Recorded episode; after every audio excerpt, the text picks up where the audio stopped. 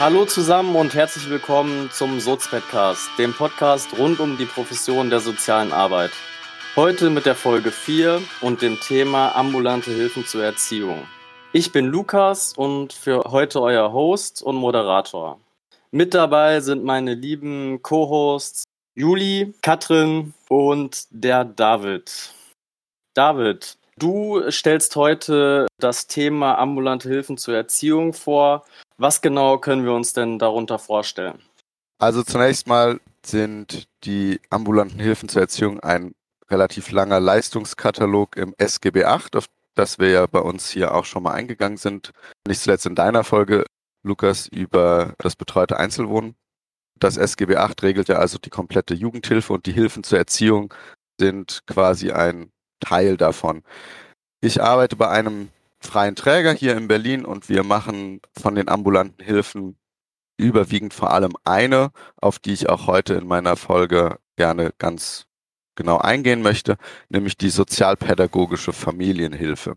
Was es genau damit auf sich hat, wie das so eingebettet ist und eingerahmt ist, das will ich jetzt mal so kurz ein bisschen vorstellen, habe dazu so ein paar Daten und es wird natürlich, wie das so oft ist in der sozialen Arbeit, auch nicht ohne ein bisschen Recht funktionieren, weil auch die sozialpädagogische Familienhilfe als Teil der ambulanten Hilfen zur Erziehung eben im SGB 8 relativ genau und aber auch relativ ungenau geregelt ist und äh, was es mit diesem etwas paradoxen Satz auf sich hat, kann sich hoffentlich im Laufe der Folge so ein bisschen klären.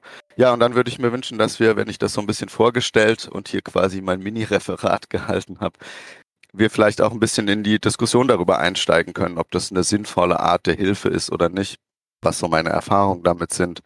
Ja, einfach so ein bisschen zu gucken, ob das alles so Sinn macht.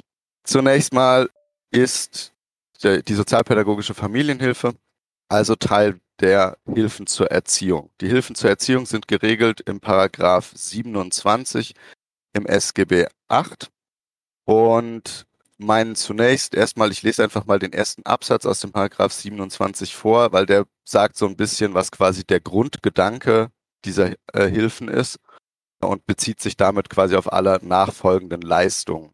Der Paragraph 27 Absatz 1 SGB 8 sagt also aus, ein Personensorgeberechtigter hat bei der Erziehung eines Kindes oder eines Jugendlichen Anspruch auf Hilfe wenn eine dem Wohl des Kindes oder des Jugendlichen entsprechende Erziehung nicht gewährleistet ist und die Hilfe für seine Entwicklung geeignet und notwendig ist. Was es inhaltlich natürlich meint, ist also, dass jeder Mensch in Deutschland, wenn es dem Wohl des Kindes dienlich ist, eben einen Anspruch auf eine Hilfe und eine Unterstützung hat. Und hier ist, finde ich auch nochmal ganz wichtig, auch den Begriff der Hilfe und Unterstützung hervorzuheben, weil es nicht so sehr darum geht, zu kontrollieren, ob Eltern in der Lage sind, Kinder zu erziehen oder nicht, sondern jeder, bei dem es Schwierigkeiten gibt oder wo sich Unterstützung gewünscht wird, hat eben ein Recht darauf, die auch zu bekommen. Es ist also hier kein, also es gibt natürlich einen gewissen Ermessensspielraum beim bei der Gestaltung des Anspruches, ne, ist da jetzt das Wohl des Kindes irgendwie beeinträchtigt und eine entsprechende Erziehung gewährleistet oder nicht. Aber im Grunde, wenn man das irgendwie ne, plausibel argumentieren kann, hat man ein Recht darauf, diese Unterstützung zu bekommen. Genau, und in den folgenden Paragraphen, in Paragraphen 28 bis 35, werden dann die unterschiedlichen Leistungen aufgelistet, die diese Hilfen zur Erziehung umfassen. Da gehört beispielsweise auch die Erziehungsberatung dazu und aber auch die Heimerziehung der Paragraph 31, die sozialpädagogische Familienhilfe, auf die ich dann jetzt gleich noch ein bisschen näher eingehen werde.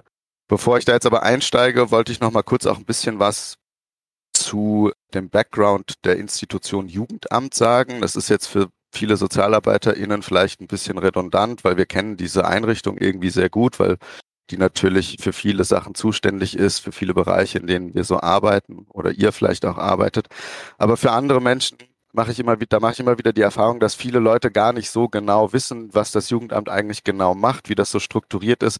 Man hört das dann hier und da mal in den Medien irgendwie, wenn irgendwas katastrophal schiefgegangen ist. Und häufig existieren ja auch so diese Mythen oder dieses Vorurteil gegenüber dem Jugendamt, ah, das Amt, das nimmt dir die Kinder weg, wenn du nicht aufpasst und so. Da würde ich gerne nochmal so ein paar Eckdaten zu geben. Das Jugendamt das gar nicht unbedingt immer Jugendamt heißen muss, ist also eine kommunale Institution, die in jedem Landkreis oder jeder kreisfreien Stadt existieren muss. Das ist im Gesetz so festgeschrieben, ist auch immer zweigliedrig strukturiert.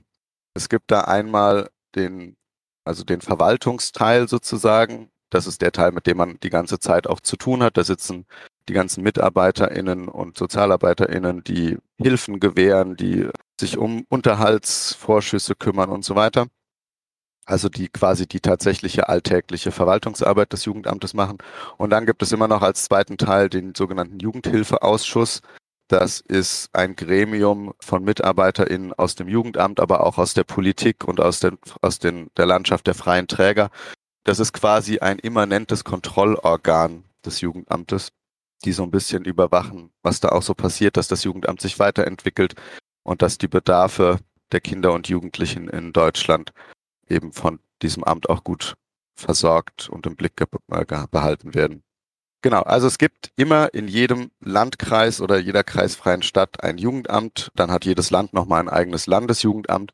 Und das SGB VIII ist ein Bundesgesetz. Das heißt, alle Leistungen, die in dem SGB VIII beschrieben sind, insbesondere jetzt eben auch in meinem Fall heute die sozialpädagogische Familienhilfe, ist dadurch auch erstmal immer in jedem Jugendamt als eine Leistung verpflichtend anzubieten. Die einzelne Ausgestaltung, wie das dann genau abläuft, wie man das dann macht, ne, das ist föderalistisch unterschiedlich und Ländersache, wie man das ausgestaltet, wird dann immer auch in sogenannten Rahmenverträgen mit den freien Trägern verhandelt. Da gehe ich gleich nochmal drauf ein. Weil ich ja im Land Berlin arbeite und arbeite hier also bei einem kleinen freien Träger der Jugendhilfe das ist so, dass nicht einfach jeder beim Jugendamt anklopfen kann und sagen kann, hallo, hier bin ich und ich möchte gerne sozialpädagogische Familienhilfe anbieten, sondern man muss als Träger so ein Anerkennungsverfahren durchlaufen, um danach eben diese Leistungen für das Jugendamt erbringen zu können. Da würde ich an der Stelle nochmal ganz kurz auf das sogenannte Leistungsdreieck eingehen, was in der sozialen Arbeit ziemlich häufig vorkommt. Wir haben es bestimmt schon mal in irgendeiner Folge erwähnt, aber vielleicht für die, die äh, das jetzt das erste Mal hören ist es also so, dass die Hilfen zur Erziehung, habe ich am Anfang gesagt, jemand, der also da Hilfe und Unterstützung braucht, der kann die beantragen beim Jugendamt. So auch mit der sozialpädagogischen Familienhilfe. Da stellt also, nehmen wir jetzt mal an, eine Familie, die gerne Unterstützung bei der Erziehung ihres Kindes haben möchte, einen Antrag beim Jugendamt auf Hilfen zur Erziehung. Das Jugendamt entscheidet dann darüber, dass diese Hilfe bewilligt wird, weil sie eben einen Bedarf sehen. Da hat man jetzt also quasi zwischen anspruchsberechtigter Partei, nämlich der Familie, und der leistungsgewährenden Partei oder leistungsverpflichteten Partei, nämlich dem Jugendamt, also eine, eine Straße sozusagen. Und jetzt erbringt aber das Jugendamt eben nicht selber die Leistung, da kommt nicht die Mitarbeiterin aus dem Jugendamt in die Familie und macht da Unterstützung, sondern die Leistungserbringung wird an eine dritte Partei, nämlich die freien Träger, übermittelt, die werden vom Jugendamt dafür bezahlt und die äh, Ausübung erfolgt dann aber zwischen dem Träger und der Familie. Und dann ergibt sich so ein Dreieck, was ich gerade mit meinem Finger nachzeichne, was ihr natürlich nicht sehen könnt. Aber in Gedanken könnt ihr für euch auch gerade mal ein Dreieck zeichnen. Okay, so, soweit ein bisschen zu dem Hintergrund und zu dem Rahmen. Was ist jetzt eigentlich genau die SPFH, die Sozialpädagogische Familienhilfe oder kurz eben einfach Familienhilfe? Paragraph 31 SGB 8 beschreibt den Aufgabenbereich der sozialpädagogischen Familienhilfe. Und man kennt das ja, Gesetze sind immer sehr lang, sehr umständlich formuliert. Hier ist es anders. Und ich erkläre auch gleich wieso. Ich lese das einfach mal kurz vor. Sozialpädagogische Familienhilfe soll durch intensive Betreuung und Begleitung Familien in ihren Erziehungsaufgaben, bei der Bewältigung von Alltagsproblemen, der Lösung von Konflikten und Krisen sowie im Kontakt mit Ämtern und Institutionen unterstützen und Hilfe zur Selbsthilfe geben. Sie ist in der Regel auf längere Dauer angelegt und erfordert die Mitarbeit der Familie. Das ist alles. Das ist der gesamte Paragraph, der diese, diesen tatsächlich ja relativ komplexen Arbeitsbereich umfasst. Das ist auch ganz wichtig, dass das so ist, weil das, was da drin jetzt stand, ich hebe nochmal so ein paar Schlagwörter heraus. Und es geht um die Begleitung von Familien in ihren Erziehungsaufgaben. Es geht um die Bewältigung von Alltagsproblemen. Unterstützung bei der Lösung von Konflikten und Krisen. Das sind alles sehr breit gefasste Begriffe und Konzepte, die im individuellen Fall total unterschiedlich aussehen können. Und das ist eigentlich auch genau Kern dieser Hilfe, dass sie eben sehr individuell angelegt ist und für mich als Sozialarbeiter deswegen zum Beispiel auch eine ganz spannende Tätigkeit, weil eben jede Familie anders ist, jede Konstellation ist anders, die Schwierigkeiten und Konflikte und Probleme, denen sich Familien gegenüberstehen, sehen, eben individuell immer ganz unterschiedlich sein können und dadurch ist auch die Arbeit sehr abwechslungsreich. Gleichzeitig braucht man natürlich eine konkretere Grundlage, auf der man dann eigentlich arbeiten kann, was dann in einem sogenannten Hilfeplangespräch gemacht wird. Darauf gehe ich gleich nochmal ein bisschen ein, wie das dann eigentlich konkret zu so einer Hilfe kommt. Aber jetzt habt ihr schon mal eine grobe Vorstellung davon, was eine sozialpädagogische Familienhilfe ist. Und nochmal, wenn ich jetzt während des Podcasts mal nur SPFH oder Familienhilfe sage, dann meine ich immer genau diese spezielle Leistungsform.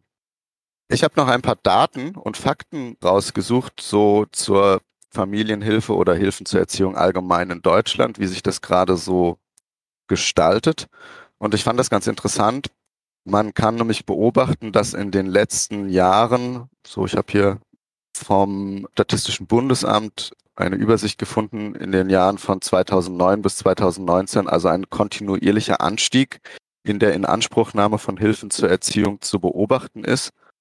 Bereits 2019 oder nee, 2018 sogar schon die Millionengrenze überschritten worden ist. Also 2018 wurden eine Million, 2019 sogar noch ein bisschen mehr, Hilfen zur Erziehung deutschlandweit angenommen. Davon war jetzt die Hälfte ungefähr Erziehungsberatung, was so die niedrigschwelligste Hilfe ist. Aber auch sozialpädagogische Familienhilfe ist auf dem Vormarsch. 2009 wurden 93.000 sozialpädagogische Familienhilfen in Deutschland bewilligt. Und wie ja vorhin im Gesetz auch schon drin steht, die sind in der Regel auf längere Zeit angelegt. Das kann so ein halbes bis mehrere Jahre beinhalten ist dadurch also schon eine etwas zeit- und auch kostenintensivere Hilfemaßnahme. Also 2009 waren es 91, äh, 93.000 SPFHs.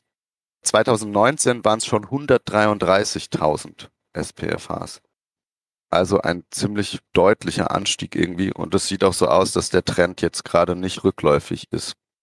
Dann ist ja auch immer ganz interessant, ich habe es gerade schon ein bisschen erwähnt, lange Hilfen sind ja häufig auch teure Hilfen.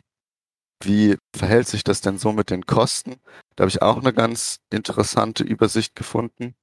Und zwar wurden im Jahr 2017 insgesamt für ambulante Leistungen, also das beinhaltet auch die Familienhilfe, die SPFH, 2,35 Milliarden Euro ausgegeben.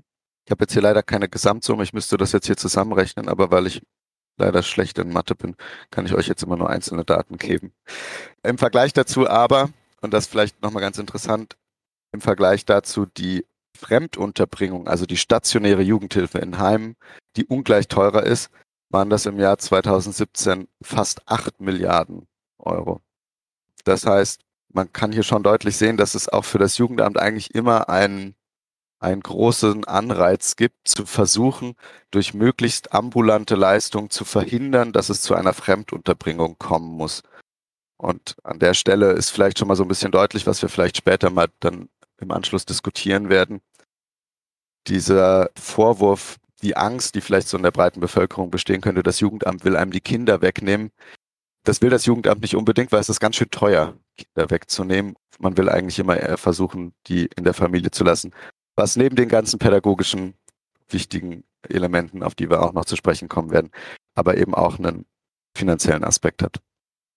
So, jetzt ist das alles noch so ein bisschen abstrakt gewesen. Ich habe gerade schon gesagt, es wird mit den einzelnen Ländern, die Landesjugendämter schließen Rahmenverträge mit den Trägern der freien Jugendhilfe ab in denen dann landesspezifisch genau geregelt ist, wie das so abläuft. In Berlin ist das der Berliner Rahmenvertrag für Hilfen in Einrichtungen und durch Dienste der Kinder- und Jugendhilfe. Kann man im Internet auch frei einsehen auf der Seite der Senatsverwaltung. Und in diesem Berliner Rahmenvertrag, der immer jedes Jahr auch fortgeschrieben wird, wird eben auch festgehalten, was so eine Familienhilfe kostet.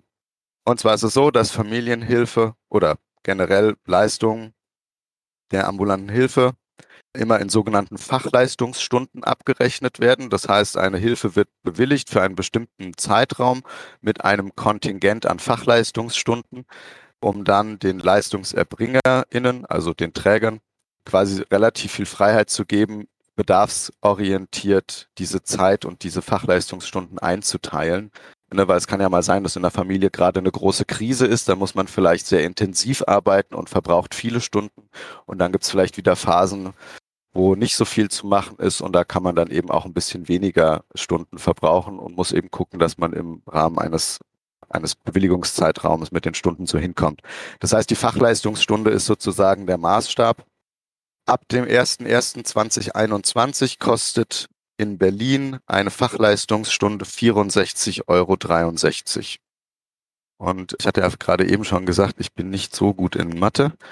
Aber wenn ich mir jetzt einen Taschenrechner aufrufe und mal eine durchschnittliche Fachleistungsstunden Kontingentbewilligung für so ein Jahr mir angucke, dann sind das so plus minus 200 Fachleistungsstunden und das mal 64, 63, kommt man auf knapp 13.000 Euro, die das dann für ein Jahr kostet, so eine Familie zu begleiten und zu unterstützen. Dass man einfach mal so eine Vorstellung davon hat. So, jetzt habe ich relativ viel abstrakt und im Hintergrund geredet. Es ist, herrscht Stille unter meinen MitpodcasterInnen. Abschließend noch ganz kurz vielleicht die Frage, die ja irgendwie auf der Hand liegt. Wie kommt es denn nun zu so einer Hilfe? Also ich habe es vorhin schon mal kurz gesagt, ich fasse es nochmal zusammen. Eine Familie, und die, das Wort Familie kann jetzt alles bedeuten. Ne? Das kann jetzt beinhalten, dass das tatsächlich eine klassische konservative CDU-Familie mit Mutter, Vater und Kind ist. Aber es kann natürlich auch alles andere beinhalten. Ich glaube, ungefähr 50 Prozent aller Familienhilfen werden von Alleinerziehenden in Anspruch genommen. Und in meiner Erfahrung sind das meistens wirklich auch alleinerziehende Familien. Aber es wird also ein, ne, man hat irgendwie Probleme, man kommt irgendwie nicht voran, dann wendet man sich ans Jugendamt, bittet um Hilfe und dann kommt es zu einer Hilfekonferenz. Die Hilfekonferenz ist auch im Gesetz geregelt, im Paragraph 36 und meint, dass sich also das Jugendamt zusammen mit der Familie und einem potenziellen Träger, das wären dann wir, an einen Tisch setzt im Jugendamt, was jetzt während Corona manchmal ein bisschen schwierig war, aber in der Theorie setzt man sich an einen Tisch und gestaltet diesen sehr abstrakt gehaltenen Paragraph 31 aus und beschreibt eben, um was genau soll es gehen. Was sind ihre Schwierigkeiten? Was sind die Ziele, die erreicht werden sollen? Woran soll gearbeitet werden? Wo wollen Sie als Familie hin? Was muss sich ändern? Das wird dann in dem Hilfeplan festgehalten, festgeschrieben. Das ist dann auch so für mich. Da mach ich, mach ich, komme ich jetzt mal auf die persönliche Ebene meines alltäglichen Arbeitskontextes eben. Das ist im Grunde mein Auftrag dann, der dann da feststeht. Der wird dann auch von allen Seiten unterschrieben und da steht dann drin, diese Hilfe wird jetzt für ein Jahr bewilligt und innerhalb dieses Jahres arbeiten wir daran, dass die Schuldenproblematik in der Familie geklärt wird, dass das Kind oder die Kinder in eine Kita kommen und nötige ärztliche Untersuchungen stattfinden und vielleicht, dass die Mutter beispielsweise eine Therapie macht. Und dann wären das so die Ziele, an denen wir im Laufe des nächsten Jahres arbeiten. So kommt es dann zu dieser Hilfe. Ich würde damit erstmal schließen. Ich habe jetzt, glaube ich, auch schon ganz schön lange geredet und hoffe, ich habe euch nicht alle völlig erschlagen. Und damit hier nochmal ein Dialog oder ein Multilog draus wird. Wir sind ja mehr als zwei. Vielen Dank erstmal.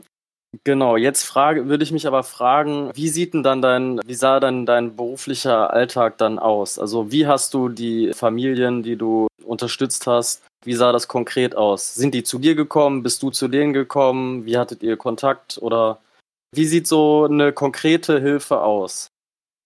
Genau. Üblicherweise ist das eine aufsuchende Hilfe. Das heißt, man trifft sich häufig im häuslichen Umfeld der Familie. Meistens ist es so, dass sich ein bis zwei Termine in der Woche mache, wo ich zu der Familie nach Hause fahre und dann für ein bis mehrere Stunden da vor Ort bin und überwiegend übers Gespräch versuche mit den Menschen eben an den Zielen zu arbeiten und Struktur reinzubringen. Das kann aber sehr unterschiedlich sein. Also ne, es kann auch sein, dass ich zum Beispiel Begleitung mache zu irgendwelchen wichtigen Terminen bei Gericht oder bei, äh, bei einem Arzt oder so. Oder, oder zum Beispiel, ne, ich hatte vorhin das, den, das Thema der Schulden angesprochen. Das könnte zum Beispiel dann auch meine Aufgabe sein, die Familie oder dann vielleicht nur, nur die Mutter oder den Vater zu einem Ersttermin bei der Schuldnerberatung zu begleiten. Also das kann eben sehr, sehr unterschiedlich sein. Meistens klären wir das schon im Hilfeplangespräch direkt. Mache ich immer schon mit den Leuten den ersten Termin aus, wo ich dann gerne immer erstmal einen etwas längeren Anamnese- und Kennenlerntermin mache, ne, wo man sich, wo ich die Familie erstmal noch ein bisschen besser kennenlerne und die mich auch besser kennenlernen, weil wir uns ja dann schon auf eine längere Reise begeben zusammen. In unserer Generation, in unserem Alter, kennen ja die meisten die Super Nanny. mhm. Also ich, ich versuche gerade an die Leute zu denken, die jetzt mit vielen Begriffen vielleicht auch gar nichts anfangen können und das noch ein bisschen konkreter zu machen. Und wenn man, wenn man jetzt kein, nicht so viel Ahnung ähm, von Sozialpädagogik hat, vielleicht, dann denke ich mal, wenn man das hört, was du gerade so beschrieben hast, Familienhilfe, Familienhilfe, aha, da hilft man, unterstützt man bei der Erziehung. Ich habe ja die Super Nanny mal gesehen, dann ist das vielleicht so was ähnliches. Das heißt, der David geht in die Familie, guckt sich das ein bisschen an und dann sagt er den Eltern, nee, nee, du musst so mit dem Kind umgehen und nee, du musst mit dem Kind so reden und setz doch das Kind mal auf die stille Trippe oder sowas. Passiert sowas? Also gibst du konkrete Vorschläge, Ratschläge, wie man die Erziehung verbessern kann? Ohne jetzt meinen Berufsstand direkt schon in den ersten fünf Minuten der Diskussion völlig durch den Dreck zu ziehen. Ähm, ich mache das nicht so, aber ich würde unterstellen, dass es in der Tradition der sozialpädagogischen Familienhilfe, die es als Hilfeform schon ziemlich lange gibt, das durchaus so gemacht wurde und vielleicht an manchen Stellen auch so gemacht wird, dass tatsächlich dass man da reinkommt und dann den Eltern sagt, was sie alles falsch machen und ihnen sagt, was sie besser machen müssen. Und das ist für mich halt eine Grundhaltung, die ich einfach total fehl am Platze finde. Nicht nur, weil Menschen meistens nicht gerne das machen, was man ihnen sagt, schon gar nicht, wenn es um ihre Kinder geht. Das ist einfach ein super heikles Thema. Alle Eltern, das ist jedenfalls meine Grundhaltung, wollen gute Eltern sein. Es gibt hier und da vielleicht ein paar ganz besondere Ausnahmen von wirklich abgrundtief bösen Menschen, denen es irgendwie sadistische Freude bereitet, ihre, ihre Kinder zu quälen. Aber das sind die wirklich, das sind die, die so absoluten Ausnahmefälle, dass man an denen nichts messen und nichts ausrichten darf. Quasi alle Eltern wollen eigentlich gerne gute Eltern sein. Häufig wissen sie nur nicht genau wie oder sie können es gerade nicht, weil sie aufgrund eigener Belastung so sehr in Mitleidenschaft genommen sind, dass sie sich der wirklich großen Aufgabe der Erziehung von Kindern einfach nicht richtig stellen können in dem Moment. Und meine Aufgabe verstehe ich darin, erstmal nachzuvollziehen, welches dieser beiden Sachen gerade vorliegt. Ist es eine Überforderung der Eltern mit der Gesamtsituation aufgrund von mangelnden Kompetenzen, mangelndem Wissen oder ist es vielleicht, dass die Eltern eigentlich ziemlich genau wissen, was sie machen müssten und das eigentlich auch gut können, aber sie schaffen es einfach gerade nicht, weil die ganzen anderen Aufgaben in ihrem Leben sie gerade so vereinnahmen und vielleicht auch lähmen. Und da an der Stelle dann beratend einzugreifen. Das ist so ein bisschen hart gesagt. Du willst sie nicht durch den Dreck ziehen und du findest es ganz schlimm, wenn man Ratschläge gibt. Vielleicht kannst du das noch ein bisschen mehr erklären. Das könnte ich mir jetzt vorstellen, dass das ein paar Zuhörende vor den Kopf stößt. Hä, wieso gibt er denen nicht Ratschläge, wenn sie es nicht wissen? Genau, es gibt den schönen Satz, auch Ratschläge sind Schläge. Natürlich kann es sinnvoll sein, Menschen einen Ratschlag zu erteilen, vor allem dann, wenn sie danach fragen ich mache auch Elternberatung und Erziehungsberatung oder man kann es auch Elterncoaching nennen. Und wir haben auch bei uns im Träger sogar so ein relativ gutes Programm, was so logisch mit mehreren Schritten aufeinander aufbaut. Eltern machen Schule heißt das. Da sind ganz viele hilfreiche Tipps drin. Und häufig habe ich so ein Büchlein dann dabei. Nicht beim ersten Treffen, vielleicht auch noch nicht beim zweiten, weil mir wichtig ist, mir erstmal einen umfassenden Überblick über die Situation zu verschaffen und zu verstehen, was eigentlich genau los ist, bevor ich anfange, mit irgendwelchen Interventionen zu starten. Ähm, aber häufig habe ich dieses Büchlein eben dabei. Im Gespräch mit den Eltern merkt man ja dann, beziehungsweise die Eltern merken auch selber, was für eine Art von Angebot ich machen kann. Und dann sagen mir die Eltern ja, ob sie gerne Ratschläge und Tipps haben möchten oder nicht. Und meistens wollen sie es dann schon auch. Und dann gebe ich ihnen natürlich auch Ratschläge ne, und sage beispielsweise, naja, Ihr Kind hat jetzt schon wieder nicht gehört, was Sie gerade gesagt haben. Ne, Sie haben eine Anweisung gegeben, Sie wollten eigentlich, dass es sein Zimmer aufräumt. Jetzt haben Sie aber keine Anweisung gegeben, sondern Sie haben dem Kind eine Frage gestellt. Sie haben gesagt, möchtest du nicht mal dein Zimmer aufräumen? Da hat das Kind halt Nein gesagt, weil Sie haben eben eine Frage gestellt und Fragen suggerieren, dass man sowohl Ja als auch Nein antworten kann. Wenn Sie eine Anweisung geben wollen, dann ist es wichtig, dass das Kind das auch versteht, dass das jetzt eine Anweisung ist auf die es keine Entscheidungsmöglichkeit hat. Und das dann so zu formulieren, ich möchte, dass du dein Zimmer jetzt aufräumst. Das wäre dann eine Anweisung. Weiterhin ist es eine etwas problematische Anweisung, weil ein Zimmer aufräumen ist ein ganz abstrakter Begriff ne, wir als Erwachsene, wir wissen, was wir damit meinen. Irgendwie, ne, ist ja total klar, ne, soll halt das Zimmer aufräumen. Aber für ein fünfjähriges Kind ist das überhaupt nicht klar, was das heißen soll. Ne, wieso? Das Zimmer ist doch aufgeräumt, liegt doch alles wunderbar griffbereit, hier die Spielsachen, da die Bücher, alles schön auf dem Boden verteilt, ich komme überall gut dran. Ne? Das heißt, man muss dem Kind genau sagen, was es eigentlich machen soll. Also könnte die Anweisung lauten, ich möchte, dass du die Bücher alle da in das Regal räumst. Es ist auch immer wichtig, nicht zu viele Anweisungen zu erteilen. Kinder können nämlich nicht so viele Sachen auf einmal, sondern das lieber in kleinen Schritten zu machen, das Kind zwischendrin zu loben, wenn es was gut gemacht hat beispielsweise. Wenn es die Bücher ins Regal geräumt hat, danach zu sagen, so, das hast du schon ganz super gemacht, jetzt möchte ich, dass du noch die Spielsachen hier wieder zurück in die Kiste räumst. Und dann können wir zusammen ein Eis essen. Ja, dann hat man direkt noch eine, eine Belohnung in Aussicht gestellt, die das Kind bekommt, wenn es quasi das gewünschte Verhalten gezeigt hat. So würde eine Erziehungsberatung aussehen, die ich machen würde, wenn das gerade angebracht ist an der Stelle. Ich habe noch eine bisschen zugespitzte Frage. Das heißt, weißt du, wie perfekte Erziehung funktioniert? ich glaube nicht, dass es könnte was man ja denken, wenn könnte das, man jetzt wenn denken, wenn ich das so sage. Ne? Ich glaube nicht, dass ich weiß, was perfekte Erziehung ist, weil das wäre ganz schön arrogant, das von sich zu behaupten. Ich glaube aber schon, dass es pädagogische, erziehungswissenschaftliche Erkenntnisse aus den letzten 100 Jahren gibt, die uns, und auch aus der Psychologie natürlich, die uns Hinweise darauf gegeben haben, wie man bedarfsorientiert erziehen kann, welche Bedürfnisse Kinder haben, dass die Bedürfnisse von Kindern nicht immer ganz offensichtlich sind, dass die auch nicht immer die gleichen Bedürfnisse sein müssen wie die von Erwachsenen und da einen Mittelweg zu finden. Dazu ist es natürlich auch so, dass jedes Kind irgendwie individuell ist, hat ein eigenes Temperament und deswegen können die einen Tipps oder Ratschläge bei dem einen Kind hervorragend funktionieren, bei dem anderen gar nicht. Aber es gibt so ein paar Basics, von denen ich sagen würde, dass die universell sind. Also wenn man sich so ein paar Grundbedürfnisse anguckt, das sagen wir auch im Eltern Coaching immer wieder. Das Wichtigste, was gegeben sein muss, sind Sicherheit, als zweites Versorgung, als drittes Beziehung und dann kann Erziehung stattfinden. Wenn das Kind Angst hat, Angst um sein Leben hat, dann ist Erziehung gerade nicht das, was im Kopf des Kindes vorkommt. Wenn das Kind zwar keine Angst hat, aber am Verhungern ist, sind Verhaltensweisen und Erziehung auch nicht das, womit es sich beschäftigt, weil es am Verhungern ist. Wenn das Kind weder Angst hat oder keine Angst hat und es ist versorgt, es hat, hat keinen Hunger, es ist nicht durstig, es ist warm angezogen, es hat alles das, was es braucht, ein Dach über dem Kopf. Dann ist die Frage, hat es Beziehung? Hat es das Gefühl, Kontaktpersonen, Bezugspersonen zu haben, in deren Umgebung es sich wohlfühlt, in deren Umgebung es sich angenommen fühlt und wahrgenommen fühlt? Und wenn diese Beziehungsebene auch funktioniert, dann kann ich anfangen, Erziehung zu machen. Auf der Grundlage muss das funktionieren. Weil mit Erziehung macht man sich nicht beliebt.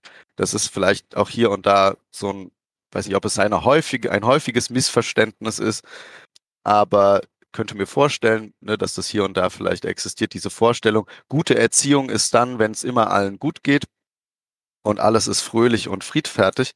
Und da würde ich, da bin ich nicht der Meinung. Also da kann man anderer Meinung sein. Erziehungskonzepte kann man sehr gut diskutieren zwischen autoritär und laissez-faire Stilen kann man, ne, gibt es in der Literatur auch eine große Diskussion drum. Aber ich glaube, dass Erziehung eben nicht immer konfliktfrei ist und das ist auch gut so, weil das Leben ist auch nicht immer konfliktfrei und Erziehung ist der Raum, wo Kinder in einem sicheren Rahmen lernen können, mit Frustration und mit Konflikten umzugehen und sich adäquat damit auseinanderzusetzen, darin zu verhalten, ihre eigenen Bedürfnisse zu äußern, aber auch damit umgehen zu lernen, wenn die Bedürfnisse mal nicht erfüllt sind. Und das ist eine elementare zentrale Aufgabe von elterlicher Erziehung oder von Erziehung generell, nicht nur von Eltern, sondern auch von anderen Erziehenden. So eine Faustregel, die ich mir irgendwie gemerkt habe, ist also an Eltern, frustrieren Sie Ihr Kind mindestens einmal am Tag. Genau. Wichtig ist natürlich, dass man ihm auch mindestens genauso viele, lieber mehr Gelegenheiten gibt, dem Kind auch schöne Erfahrungen be beschert, besonders auf der Beziehungsebene. Und dann kann eben Erziehung mit Frustration und Widerstand und Konflikt auch gelingen. Ich habe jetzt auch noch mal eine Frage. Und zwar habe ich mich gefragt, so wie wird denn die Hilfe auch angenommen von den Familien? Und ich habe mich auch noch gefragt, ob du das Gefühl hast, ob die Hilfe überhaupt was bringt. Also wie gehen die Eltern dann raus aus der Hilfe? Genau, das mag erstmal wie eine triviale Frage oder wie zwei triviale Fragen klingen, aber ist es gar nicht, weil es auch wieder so extrem individuell ist. Also es ist natürlich schon so, dass es auf dem Papier eine freiwillige Hilfe ist. Ne? Und ich habe gerade so ein bisschen diese Elfenbeinturm-Situation geschildert. Die Familie, die weiß, wo sie Schwierigkeiten hat und die sich gerne Unterstützung holen möchte, die fragt dann beim Jugendamt an, dann kriegt die einen Sozialarbeiter oder eine Sozialarbeiterin an die Seite gestellt, da schreibt man dann in den Hilfeplan, was man macht und dann arbeitet man da dran. In der Realität ist es so, dass Menschen in der Regel, das kennen wir vielleicht von uns selber auch, eigentlich sich nicht gerne eingestehen, wenn sie bei irgendwas Hilfe brauchen. Und schon gar nicht, wenn es um die Erziehung von Kindern geht. Das ist nämlich ein hochschambesetztes Thema, weil du sofort in dem Vorwurf dich gefangen siehst, schlechte Eltern zu sein oder irgendwas Essentielles nicht auf die Reihe zu kriegen, vielleicht auch noch eigene schlechte Erfahrungen mit Eltern gemacht hast, die du nicht wiederholen möchtest. Dazu Stories in den Medien gelesen hast über katastrophale Zustände in Jugendämtern, in Heimen, sonst wo, dann existiert die Angst, was, wenn das Jugendamt denkt, dass ich so schlecht für mein Kind sorgen kann, dass die es mir tatsächlich wegnehmen, was nicht oft vorkommt, aber natürlich theoretisch funktioniert und ja in manchen Fällen auch ganz wichtig ist, dass das Jugendamt diese Aufgabe übernimmt. Ne? Aber das sind alles dann so diffuse Ängste.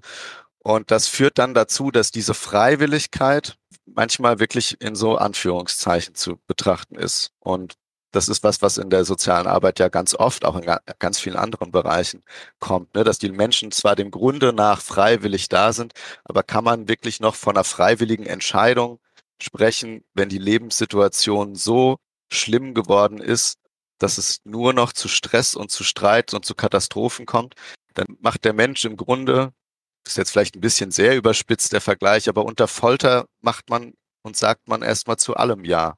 Also ich erlebe das schon häufig, dass Eltern in so verzweifelten, schwierigen Lebenslagen sind oder ganze Familien, dass die so froh sind, erstmal irgendwas, dass da irgendwas passiert, dass die sich erstmal zu allem entscheiden, zu allem Ja sagen, weil ja auch klar ist, wenn sie jetzt Dinge ablehnen, sie die Hilfe vielleicht am Ende gar nicht kriegen und sich dann aber im Verlauf von so einer Hilfe sich schon zeigen kann, dass es dann doch auch Missverständnisse gibt. Ja, und die Frage nach dem, bringt die Familienhilfe was? Ähm, ich würde sagen, teils, teils. Ich habe schon Familienhilfen durchgeführt, wo ich das Gefühl hatte, das hat richtig viel gebracht. Und die Eltern, aber auch die Kinder haben unglaublich viel davon profitiert. Und es ließen sich wirklich viele, viele Ziele erreichen, die Familie war völlig anders aufgestellt danach. Es gab viel, viel weniger Streits. Die Kinder waren gut angebunden in Schulen oder an Freizeitangebote. Es waren eigene Räume etabliert worden für so, ne, dass die Eltern auch mal was für sich gemacht haben, sich das wieder erlauben konnten, sich nicht nur in ihrer Elternrolle wahrzunehmen, sondern auch als Individuen zu erleben und auch als Paar einfach viel weniger Stress, viel weniger Konflikte da waren und auch dann noch so Rahmenbedingungen geklärt waren, ne? dass eben finanzielle Absicherung da war, weil man jetzt alle Schwierigkeiten mit dem Jobcenter aus dem Weg geräumt hatte und jetzt alle Leistungen so geflossen sind, wie sie sollten und so weiter. Da habe ich wirklich schon viele positive Erfahrungen gemacht. Aber ich habe auch andere Erfahrungen gemacht, ja, wo es einfach schwer fiel, wo dann Eltern die erarbeiteten Gedanken dann am Ende doch nicht so umsetzen konnten, immer wieder zurückgefallen sind, auch in alte Muster, in alte Bewältigungsstrategien und dann auch irgendwann kein Interesse mehr an der Hilfe hatten. Auch habe ich erlebt und manchmal würde ich mir auch an die eigene Nase fassen, habe ich vielleicht auch noch ein bisschen dran mitgewirkt, weil ich das damals vielleicht auch noch nicht so gut reflektieren konnte, wie ich das heute kann, ne, dass man sich dann auch in so einer Spirale von von Fronten irgendwie verwickelt, ne, dass man dann eben doch da rein verfällt und sagt, na, sie müssen jetzt aber das und das machen, weil sonst geht das nicht und sonst macht das hier keinen Sinn. Und dann löst das irgendwie noch mehr Widerstände aus und dann wurden auch schon Hilfen auch mal abgebrochen irgendwie, ne, weil dann die berühmte Mitwirkung nicht mehr da war. Kurze Zwischenfrage. Ähm, und was passiert dann? Also wenn, ne, mal angenommen jetzt ähm, die Familienhilfe ist beendet, aus welchen Gründen auch immer. Ja, was passiert dann mit der Familie? Dann sind die nicht betreut? Und sind die noch irgendwo angebunden oder springt dann das Jugendamt doch nochmal ein und guckt, ob es noch andere Hilfsformen gibt oder wie läuft es? Also das Jugendamt springt nur dann ein, wenn die Familie signalisiert, dass sie ein Interesse hat, was sie, wenn die Hilfe abgebrochen wird, meistens nicht hat. Wäre die Familie wahrscheinlich erstmal unbetreut. Und es gibt auch da wieder total viele individuell unterschiedliche Konstellationen, wie das dann sein kann, aber es kann gut sein, dass die Familie dann einfach ohne Betreuung ist was wir immer noch machen, wenn so eine Hilfe tatsächlich abgebrochen wird, ist was, das machen wir ohnehin natürlich immer auch in jeder Hilfe, aber vor allem dann nochmal, weil wir haben als Träger natürlich auch eine gewisse Aufgabe, ein Auge auf das Kindeswohl zu haben. Und in der Folge zur Schulsozialarbeit ist ja der Paragraph 8a SGB 8 Überprüfung von möglicher Kindeswohlgefährdung ja auch schon mal erwähnt worden. Das ist bei uns auch immer Aufgabe das mit im Auge zu behalten. Und wenn eine Hilfe abgebrochen wird, stellt sich natürlich nochmal vermehrt die Frage danach, wenn die Familie jetzt ohne Unterstützung ist, liegt dann eine akute oder ernste Kindeswohlgefährdung vor. In den meisten Fällen wahrscheinlich eher nicht, aber es kann eben doch sein. Und wenn das der Fall wäre, wenn wir merken, okay, wenn wir jetzt hier aus der Hilfe gehen dann werden die Verhältnisse in der Familie so schlecht werden, dass wir vermuten, dass es da zu einer ernsthaften Kindeswohlgefährdung kommt, würden wir auch eine Kinderschutzanzeige dem Jugendamt gegenüber machen und dann würde das Jugendamt eben mit seinem speziellen Kinderschutzteam prüfen, ob das tatsächlich ist und das wäre dann nicht freiwillig.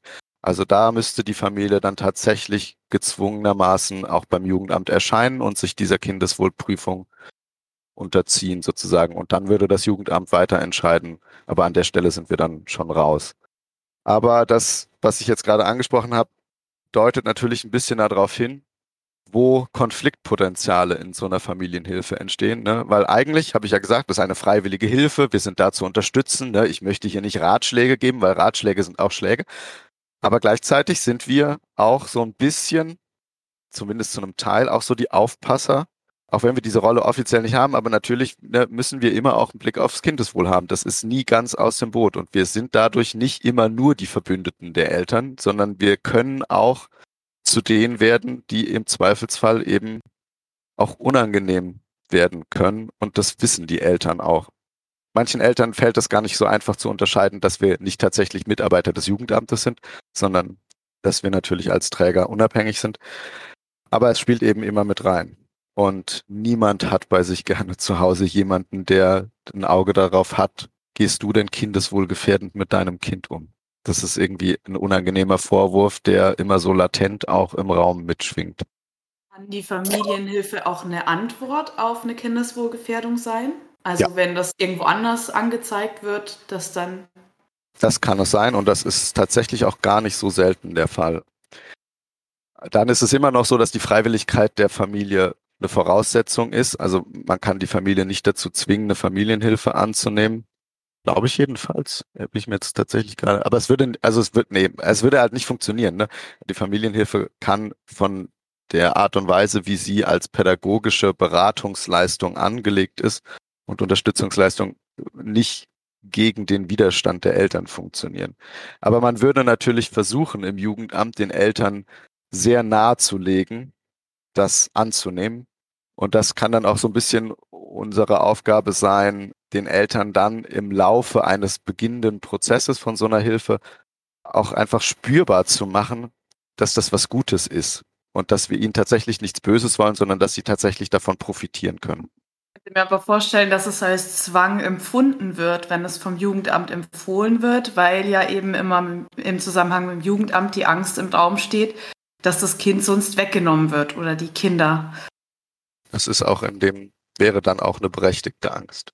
Ja. Ja. Deswegen, genau. Insofern ist dann wieder, ja, wie jetzt schon öfter gesagt, die Freiwilligkeit einfach sehr fraglich. Genau, ja. Also es ist auf jeden Fall ein Druck da. Ein Zwang, würde ich sagen, ist es nicht, weil unter einem Zwang verstehe ich tatsächlich ein Durchsetzen mit staatlicher Gewalt und das wäre nicht der Fall. Die Polizei würde nicht kommen, die Tür aufbrechen, damit der Familienhelfer in die Wohnung kann. Äh, aber es ist natürlich ein Druck da. Ja, wir wollen nicht, dass das Kind fremd untergebracht wird, aber in den Verhältnissen, wie es gerade bei Ihnen zu Hause lebt, kann das Kind nicht leben. Und Sie haben jetzt die Möglichkeit, eine Familienhilfe anzunehmen und das quasi gemeinsam mit der Familienhilfe, den FamilienhelferInnen, da eine Verbesserung eintritt. Oder wir müssen zum Schutze des Kindes andere Maßnahmen ergreifen. Und die können dann mit Zwang erfolgen. Also eine Unterbringung, eine Inobhutnahme wäre das dann, die dann auch richterlich überprüft werden muss. Aber in den ersten 48 Stunden hat das Jugendamt das Recht, eine Inobhutnahme durchzuführen und das auch mit, mit Polizeigewalt. Und das ist dann wirklich nicht schön für keinen der Beteiligten. Du hattest ja vorhin schon angesprochen, dass es sehr schambesetzt ist, überhaupt diese Hilfe, um diese Hilfe zu bitten. Ich stelle mir das jetzt so vor, dass es für viele Eltern wahrscheinlich auch so schwierig ist, so, das könnte ja von außen so gelesen werden, als ob ich jetzt eine schlechte Mutter oder Vater bin. Mhm. Und, und wer will das sein? Ne? Also, das ist, ist ja auch stigmatisiert. Also, und alle wollen ja, hast du ja vorhin gesagt, alle Eltern wollen ja eigentlich gute Eltern sein. Und dann hatten wir jetzt ja gerade den Aspekt von Kontrolle und Angst. Die HilfeempfängerInnen haben Stories aus dem Internet, Fernsehen gehört, wo das Jugendamt vielleicht irgendwie Kinder aus der Familie genommen hat wegen einer Kindeswohlgefährdung. Wie schaffst du es dann trotzdem irgendwie eine Beziehung zu deinen KlientInnen aufzubauen? Weil, also meiner Meinung nach, dass es halt irgendwie gerade auch in der Familienhilfe schwierig ist, ohne Beziehungsarbeit da großartig irgendwie und da sehe ich auch dieses Spannungsfeld und das Schwierige und das Komplexe an dieser Hilfe. Der einen Seite habe ich den Auftrag, irgendwie das Kindeswohl immer im Blick zu haben. Ich möchte helfen und unterstützen. Auf der anderen Seite kann ich mir vorstellen, dass da auch immer sehr viel Angst bei den Klientinnen irgendwie vorherrscht, sich zu öffnen. Wie gehst du irgendwie in der Arbeit dann irgendwie damit um? Sehr gute Frage. Für mich hat sich herausgestellt, dass was ganz, ganz essentiell wichtig ist, ist Transparenz. Weil du hast völlig recht, das ist ein so langer Prozess, ohne Beziehung geht das überhaupt nicht. Das endet früher oder später und meistens früher in einer absoluten Katastrophe, wenn man da keine ordentliche Beziehung aufbaut. Und Beziehung muss nicht heißen, dass man sich anfreundet und beste Kumpels wird, sondern dass man eine tragfähige, gute Beziehung hat, die von Vertrauen geprägt ist und die stelle ich über Transparenz her. Das fängt schon mit dem ersten Treffen, das ja für gewöhnlich die Hilfekonferenz im Jugendamt ist, an. Nämlich, dass schon in der Hilfekonferenz ganz klipp und klar über alle Aspekte gesprochen wird, die in der Hilfe eine Rolle spielen könnten und die aber auch keine Rolle spielen. Wenn also im Raum steht, dass hier schon mal eine Kindeswohlgefährdung vom Jugendamt geprüft wurde oder vielleicht schon mal auch eine erkannt worden ist oder das Kind war schon mal fremd untergebracht, lebt jetzt aber wieder zu Hause oder so. Also das Thema Kindeswohl spielt irgendwie eine Rolle dann werde ich, wenn das Jugendamt das nicht von selber macht, tatsächlich tut es das manchmal nicht, das ganz klar auf den Tisch legen und sagen, es ist ein unangenehmes Thema, aber wir müssen darüber reden. Das war früher mal Thema, wie ist das jetzt? Spielt das Thema Kindeswohl, Kinderschutz eine Rolle? Ist das unsere Aufgabe? Ja oder nein? Oder auch eben zu sagen, okay, es ist hier kein Kinderschutzfall. Es geht nicht darum, hier zu prüfen, ob das Kind in der Familie bleiben darf oder nicht, sondern es geht hier darum, dass wir an anderen Themen arbeiten. Das schon mal ganz offen zu machen.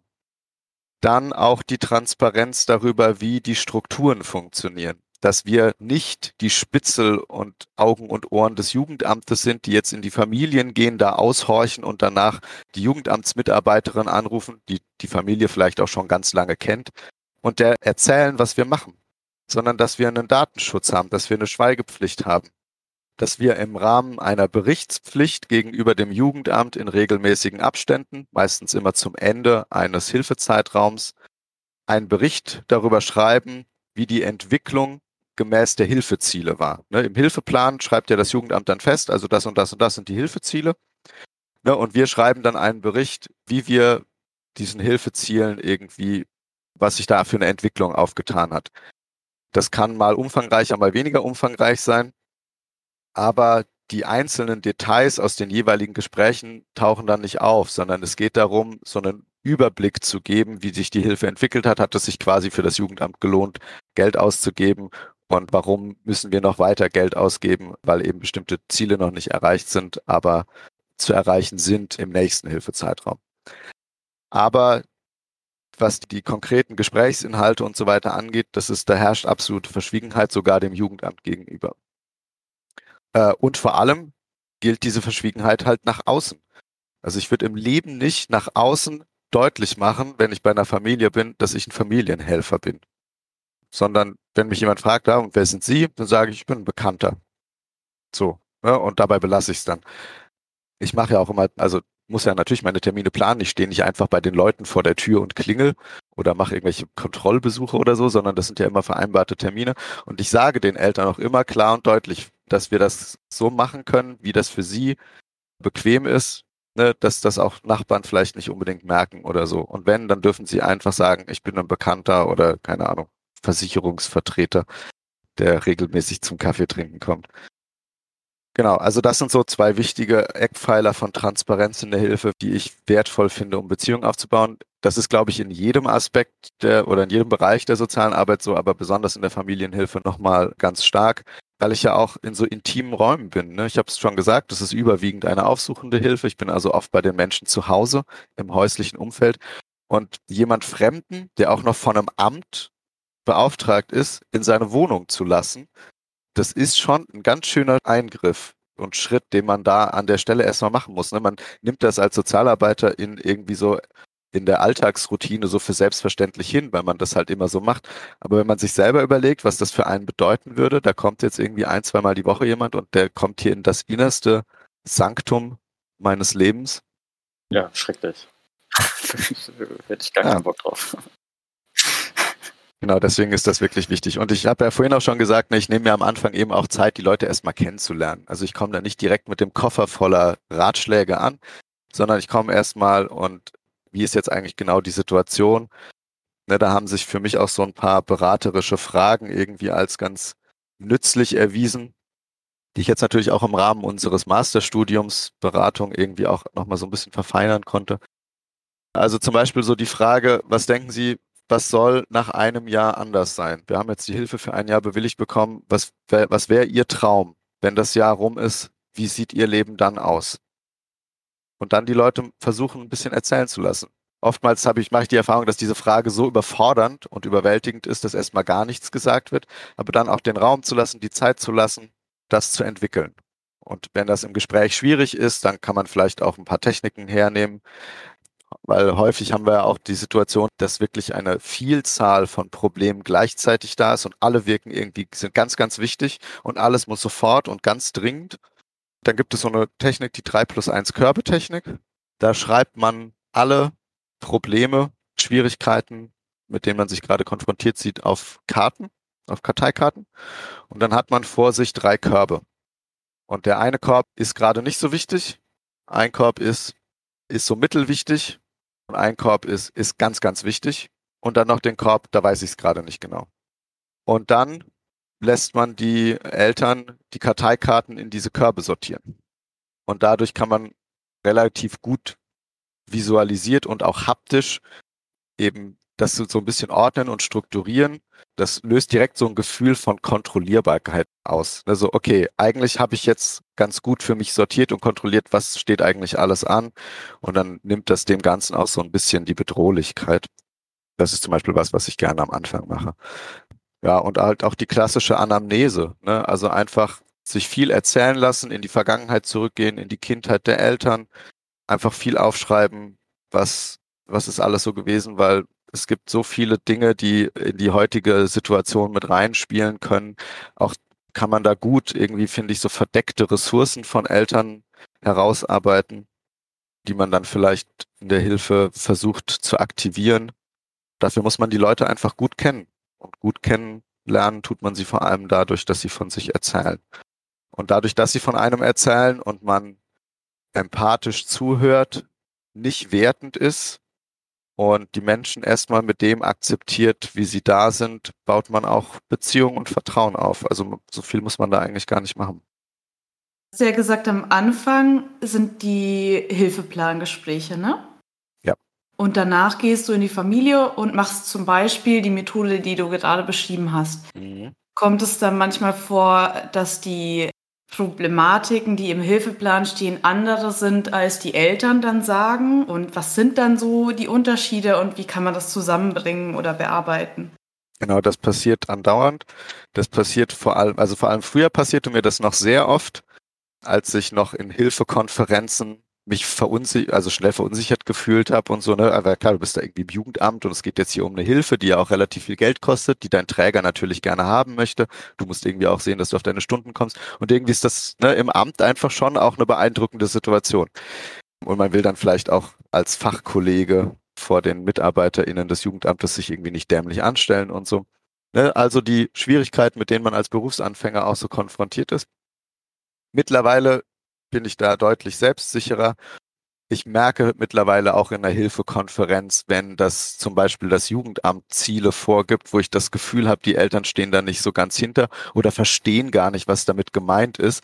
Und da würde ich mittlerweile interveniere ich dann eben, ne? Und frage dann die Eltern direkt, im Moment mal, wissen Sie, was damit gemeint ist? Was Sie, was, also ne, verstehen Sie was? Beispiel nennen, Entschuldigung, dass man sich das ein bisschen besser vorstellen kann.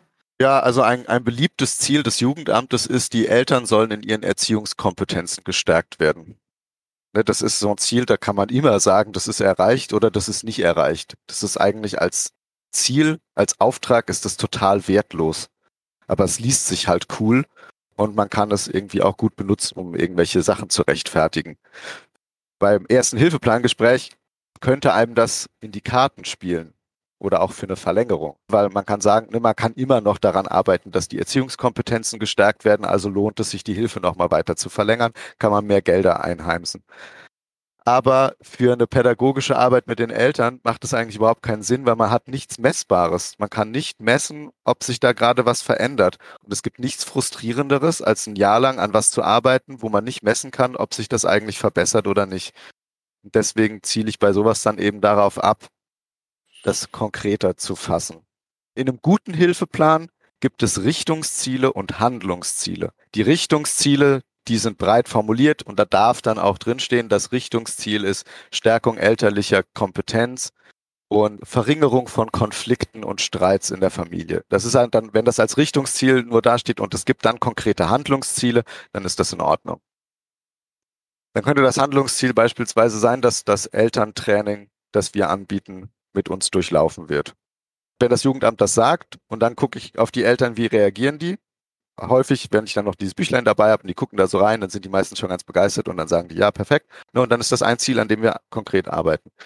Oder eine typische Kompetenz könnte eben sein, dass Eltern lernen, die Bedürfnisse ihres Kindes besser einschätzen zu können, was zum Beispiel das Halten, das Abstecken von Grenzen angeht dass gelernt wird, dass das Kind eine Zeit hat, in der es nur Zeit für sich hat oder in der es nur Zeit mit den Eltern verbringt, zum Beispiel, dass es exklusive Zeit gibt, dass sowas etabliert wird, so ein Ritual.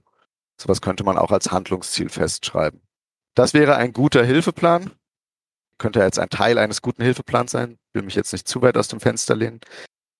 Jetzt ist die Realität, da kommen wir wieder ein bisschen in die kritische Diskussion, dass die Jugendämter und das kann mir jeder, der mit Jugendämtern zu tun hat oder vielleicht sogar da arbeitet, bestätigen, die Jugendämter sind hoffnungslos unterbesetzt, sind auch mit wirklich krassen Aufgaben bedacht. Wir reden jetzt aber über Berlin. Kann man das, kannst du das auch so allgemein sagen? Also das ich, hört man ich, immer wieder, aber ich das würde nicht trauen. ohne jetzt nochmal aktuelle Forschung dazu betrieben zu haben, würde ich meine Hand dafür ins Feuer legen, dass das quasi überall so ist und dass die Jugendämter, die so richtig gut ausgestattet sind und wo alles reibungslos läuft, die MitarbeiterInnen nicht alle kurz vor dem Burnout stehen und die Hilfen irgendwie hervorragend sind, dass das eher die Ausnahme ist. Ist jetzt vielleicht auch ein bisschen überzeichnet, aber ein bisschen Polemik dürfen wir uns hier im Satz-Podcast auch mal erlauben. Wahrscheinlich geht es in Auf die Richtung, Fall. ja. Und so. ich habe das, hab das auch mitbekommen in Frankfurt und in Münster. Und es war überall das Gleiche eigentlich mit den Jugendämtern. Klar, vielleicht mal mehr überfordert, mal ein bisschen weniger oder zu wenig Mitarbeiterinnen einfach, ne, die dort arbeiten. Ja, aber eigentlich im Großen und Ganzen habe ich noch nie was anderes gehört. Weil die Problematik, die eben auftritt, ist, na, es ist eben ein Amt. Ein Amt muss alle Aufgaben übernehmen, muss alle Anträge bearbeiten. Ein Unternehmen kann einfach sagen, ja gut, wir sind jetzt voll, wir sind belegt, wir nehmen jetzt nichts mehr an. Aber das Amt kann das nicht. Die müssen alles annehmen und bearbeiten, was da kommt, egal wie ausgelastet die sind. Und das bleibt dann immer an den JugendamtsmitarbeiterInnen hängen, die das dann irgendwie ausbaden müssen. Und die tun mir auch oft total leid, weil die natürlich in völlig schwierigen Situationen da sind. Die sind auch vielleicht mit anderen Idealen in ihre Arbeit gegangen. Ist ja auch eine wichtige Aufgabe im Jugendamt, das zu übernehmen. Und dann hängt man aber in so, in so gewachsenen Strukturen drin, von deutschen Behörden, in denen auch Veränderungen so gut wie unmöglich sind, weil Veränderungen von unten nach oben in Behörden einfach nicht vorgesehen sind in der deutschen Behördenstruktur. Ja, und dann gehen da eben viele auch wieder oder manche werden auch krank. Also es gibt echt Jugendämter, da gibt's Mitarbeiter, die in den ganzen Personallisten auftauchen, die hat noch nie irgendjemand gesehen, weil, weil die einfach dauerhaft krank sind, aber halt verbeamtet sind und dann werden die nicht ersetzt oder die Stellen neu besetzt. Und also das ist hat so viele Schwierigkeiten das führt dann auch dazu, ist jedenfalls mein Eindruck, kann ich jetzt gerade nicht mit Quellen belegen, aber mein Eindruck ist, dass es eben auch dazu führt, dass bei den Jugendämtern häufige Personalwechsel erfolgen und eben dadurch auch häufig gut ausgebildetes Personal für diesen Fachbereich fehlt. Ja, weil wenn ich Leute habe, die gut eingearbeitet sind, die lange da arbeiten, die viele Fortbildungen gemacht haben und die lange im allgemeinen Sozialdienst arbeiten, dann sind die fit, dann wissen die Bescheid, dann laufen da die Dinge auch schneller, die sind viel besser darin einzuschätzen, welche Hilfe auf welche Familie passt, wo Kinderschutz tatsächlich ein Thema ist oder wo man vielleicht als Amt jetzt auch nicht überreagieren darf und ins elterliche Sorgerecht eingreifen. Das sind alles wirklich hochkomplexe Entscheidungsfindungsprozesse. Und da sitzen dann bisschen überspitzt gesagt, jetzt ständig irgendwelche neuen Leute, die dann ein halbes Jahr da sind und dann wieder gehen. Und das ist eigentlich strukturell ein echtes Problem.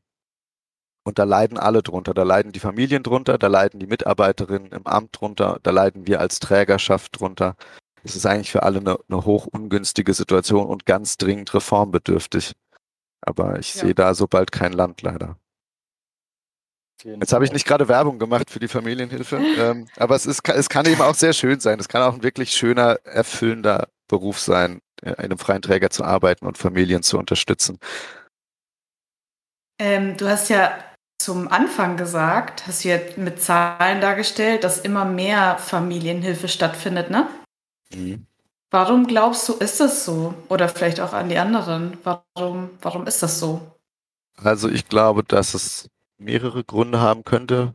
Also ein Grund ist, denke ich, sicherlich, dass ähm, einfach sich daran abzeichnet oder deutlich wird, dass eben soziale Ungleichheit in Deutschland weiter wächst. Das belegen ja andauernd auch alle möglichen Untersuchungen, dass eben die Vielzahl an Lebensaufgaben, die heute auf eine Familie eindringen, im Kontrast zu auch so der wirtschaftlichen Situation, also dass das einfach die Problematik in den Familien erhöht.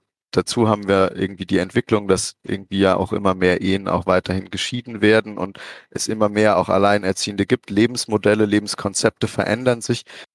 Gleichzeitig steigen aber auch Anforderungen an Eltern, also was man als Eltern heute irgendwie auch alles können muss, oder was von einem jedenfalls erwartet wird oder man vielleicht auch das Gefühl hat, dass es erwartet wird von Eltern. Also man kann sich kann so viele Elternratgeber kaufen, die alle unterschiedliche Sachen sagen. Also ich könnte mir vorstellen, dass eben da auch so eine so eine Art gesellschaftlicher Druck, so eine Druckatmosphäre auch ein Stück weit entstanden ist, dass eben das aufzeigt. Aber gleichzeitig ist es auch so, dass ich glaube, dass auch früher einfach viele Probleme einfach nicht so nach außen gedrungen sind. Das wurde mehr für sich gehalten dass Leute heute auch einfach mehr bereit sind, Hilfe anzunehmen. Ja, also man sieht das ja auch bei Psychotherapien beispielsweise, ne, die Menge an Psychotherapien, die in Anspruch genommen werden, steigt enorm an. Und das kann natürlich mit den steigenden Belastungen unserer Zeit zusammenhängen, aber es kann auch damit zusammenhängen, dass Leute einfach viel, viel eher gewillt sind, Hilfe anzunehmen, sich nicht mehr so dafür schämen, zu sagen, ich gehe zum Therapeuten, sich nicht mehr so sehr dafür schämen, zum Jugendamt zu gehen und zu sagen, wir bräuchten Unterstützung, weil es haben ja nicht nur die sozialpädagogischen Familienhilfen zugenommen, sondern auch die Erziehungsberatung. Ne? Also diese sehr niedrigschwellige Angebote beim Jugendamt. Die Jugendämter haben auch dann die Erziehungs- und Familienberatungsstellen, zu denen man gehen kann. Und das ist ganz niedrigschwellig. Da kann man auch mal nur eine oder nur zwei Beratungen, wenn man zu bestimmten Themen irgendwie einen Tipp haben möchte oder, oder eine Beratung. Das nimmt eben auch zu und das kann eben vor allem auch sein, weil junge Eltern sich heute einfach nicht mehr so davor scheuen, das Jugendamt eben tatsächlich auch als Unterstützung wahrzunehmen und nicht nur als das böse Amt, das uns die Kinder wegnimmt. Ja, das kann ich mir auch vorstellen. Vor allem, ich meine, Familienhilfe, das gibt es ja jetzt auch noch nicht lange. Das ist ja jetzt kein Konzept, was schon seit hunderten von Jahren gibt oder so und was halt auch jeder kennt.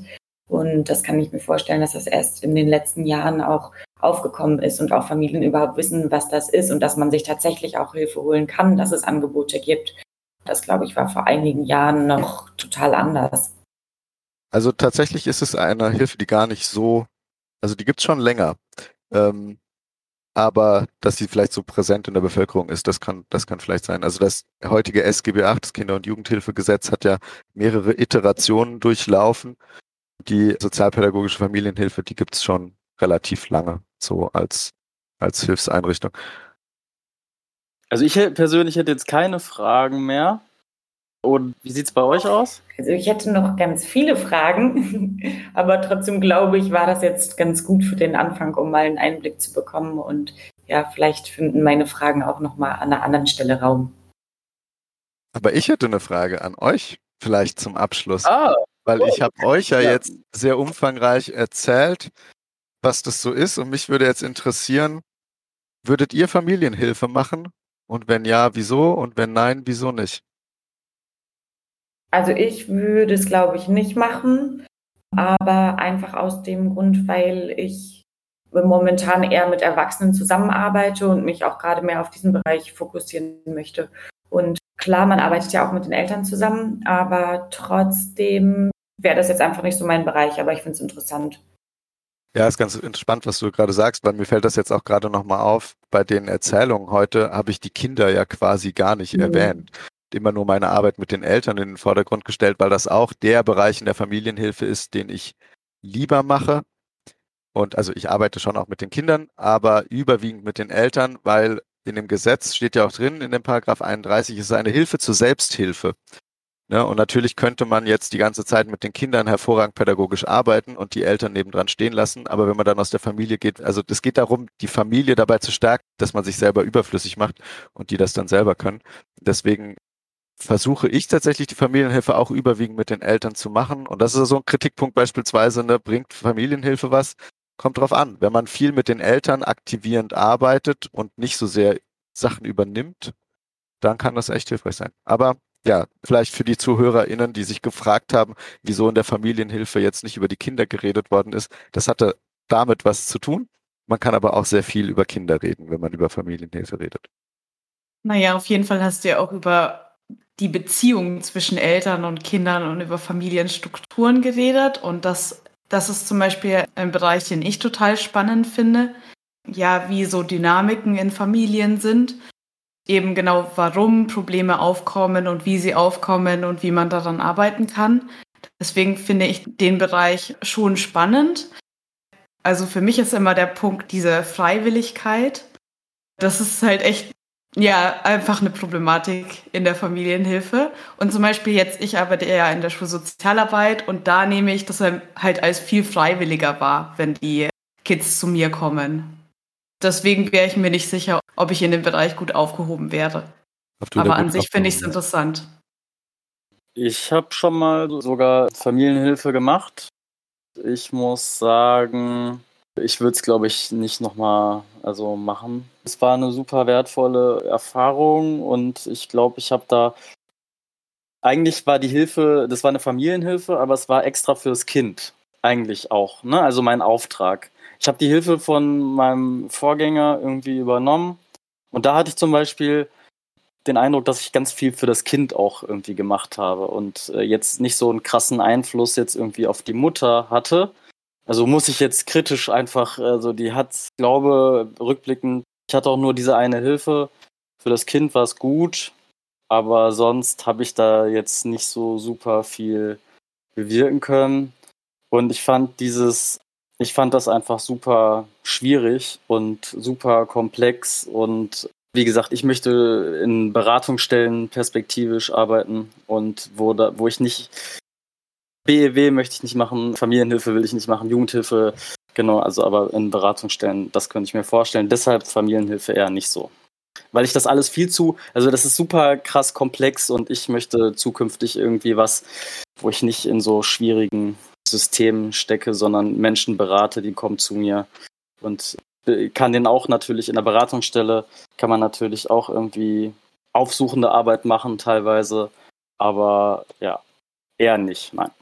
Ja, richtig spannend, weil wir ja alle den Master studieren gerade. Und jetzt so ein bisschen der Tenor war, aus das war jetzt meine Wahrnehmung jedenfalls, dass die ganzen hoch ausgebildeten SozialarbeiterInnen mit viel Studienerfahrung und mit viel Praxiserfahrung dazu tendieren, sich die bequemen Beratungsstellen zu suchen, wo die Freiwilligkeit gegeben ist und wo man nicht mehr die hochkomplexen Konstellationen hat. Und dann ist natürlich die Frage, wem überlässt man das Feld in der Familienhilfe beispielsweise oder auch in anderen hochkonflikthaften, hochkomplexen Situationen, weil die Lebenslagen sind ja erstmal da. Die gehen ja nicht weg davon, dass man sie nicht bearbeitet. Aber um jetzt noch so ein bisschen den Schwung zu kriegen und es mir hier nicht mit meinen MitpodcasterInnen völlig zu verscherzen, ist es natürlich so, dass sich daran deutlich zeigt, dass die Struktur dieser Hilfe, die Organisation ganz überarbeitungs- und strukturreformbedürftig ist. Und das, was du zum Beispiel gerade exemplarisch erzählt hattest, Lukas, ne, diese Familienhilfe, wo du dann an diesem Kind warst, aber gar nicht an den Eltern und so, da zeigt sich irgendwie auch, dass die Auftragsklärung in der Familienhilfe ganz, ganz wichtig ist, weil eben nur unter bestimmten Maßgaben ein sinnvolles Arbeiten eigentlich möglich ist. Und da vermischte sich ganz viel. Ne? Es gibt ja auch beispielsweise die Leistung der Einzelfallhilfe, die dann tatsächlich nur für das Kind da ist. Und sowas ist häufig gut in Verbindung mit einer SPFH, wo mehr mit den Eltern gearbeitet wird dass man quasi die Eigenständigkeit der Familie stärken kann. Aber es kann natürlich auch für ein Kind total gut und total wichtig sein, jemanden zu haben, der ganz nah und eng dran ist. Ich habe im Moment auch einen Fall, wo ich nur mit dem Kind arbeite in der Familienhilfe. Aber dadurch, dass wir bei uns im Träger immer im Co arbeiten, also meine Kollegin, die hat eben nur mit der Mutter gearbeitet und wir haben uns regelmäßig auch als Familie zusammengesetzt mit beiden, also mit mir und meiner Kollegin und Mutter und Kind und haben das immer so zusammengeführt. Ne? Aber es kann natürlich total sinnvoll sein, auch kompensatorisch ein Kind zu begleiten und zu unterstützen. Aber wichtig ist, dass das System, ne, aus so einer systemischen Blickperspektive geschaut, dass das irgendwie gestärkt und da Impulse gesetzt werden. Ja, irgendwie habe ich den Eindruck gehabt, zu Ende war diese Folge jetzt nicht unbedingt ein Plädoyer für meinen Arbeitsbereich. Und das spiegelt halt leider die Realität auch wieder. Es ist eigentlich ein total schöner und total wichtiger Lebensbereich, weil man ist ganz nah dran am Klienten, an den Klientinnen. Man macht wirklich ganz wichtige Arbeit, aber man ist, was die Strukturen angeht, häufig ganz schön alleingelassen. Man muss sich gut selber organisieren und es kann sehr herausfordernd sein, wenn man nicht ein gutes Team, gute Trägerstrukturen, gute Supervision hat. Und dann ist es eben bei weitem nicht so trivial, wie man glauben könnte, weil es ja so ein breites Feld und typische Sozialarbeitertätigkeit ist. Aber es ist eben viel komplexer, als man allgemein glaubt. Ja, ich finde deinen Punkt, den würde ich auch einfach so annehmen. Also deine Kritik, ne, dass wir jetzt auch mit dem Masterstudium dann irgendwie sagen, nee, wir wollen das lieber nicht. Und das trifft auf mich auf jeden Fall ganz klar zu. Aber ich habe halt mit Jugendhilfe und so, also hauptsächlich nicht so gute. Also ich will die Zeit nicht missen, es war super schön. Ich habe aber dieses ganze System, zum Beispiel, woran ich auch immer denken musste, war auch das mit den SachbearbeiterInnen. Ich glaube, jetzt würde ich es also umgehen. Ne? Also die, wir sind jetzt sozusagen Dienstleister für das Jugendamt als SozialarbeiterInnen, aber die MitarbeiterInnen im, im Jugendamt, die SachbearbeiterInnen, die entscheiden ja, wird die Hilfe gemacht oder nicht du, ne? Bist in der Familie drin, bist sozusagen, hast viel mehr Expertise, viel mehr äh, im Blick, was könnte jetzt dieser Familie helfen, aber trotzdem bist du nicht diese Person, die dann entscheidet, was wird jetzt am besten gemacht. Und in der Vergangenheit war das halt bei mir so, dass ich es irgendwie auch nicht so geschafft habe, da für mich befriedigend im Sinne meiner Klienten, KlientInnen teilweise dann irgendwie mich durchzusetzen, mich zu behaupten und bei mir teilweise dann auch im Team, bei meinem Träger, also ich habe jetzt, würde rückblickend jetzt nicht so sagen, dass ich bei den besten Trägern irgendwie gearbeitet habe. Und da hat mir ganz viel gefehlt und ich habe, glaube ich, ganz viel, also ich würde, glaube ich, heute vieles anders machen und besser aber trotzdem habe ich es als äh, in der Zeit als für mich persönlich extrem belastend empfunden, diese Arbeit. Mhm. Ne? Also ich habe dann irgendwie gearbeitet und ich war danach irgendwie so fix und fertig, dass ich irgendwie, also dass meine Lebensqualität da irgendwie super krass drunter gelitten hat. Und es hat mich dann auch immer ziemlich mitgenommen. Das ist halt so ein persönliches Ding, dass ich jetzt das für mich halt äh, als zu belastend empfinde, momentan mhm. in diesem Bereich zu arbeiten, muss ich ganz ehrlich sagen. Also, ne? Und glaube ich, würde es vielleicht auch gerade gar nicht so gut machen, wie ich es gerne machen würde. So, und deshalb mache ich erstmal was anderes. Also, das ist so. Und ich glaube, ganz vielen Menschen geht es wahrscheinlich ähnlich.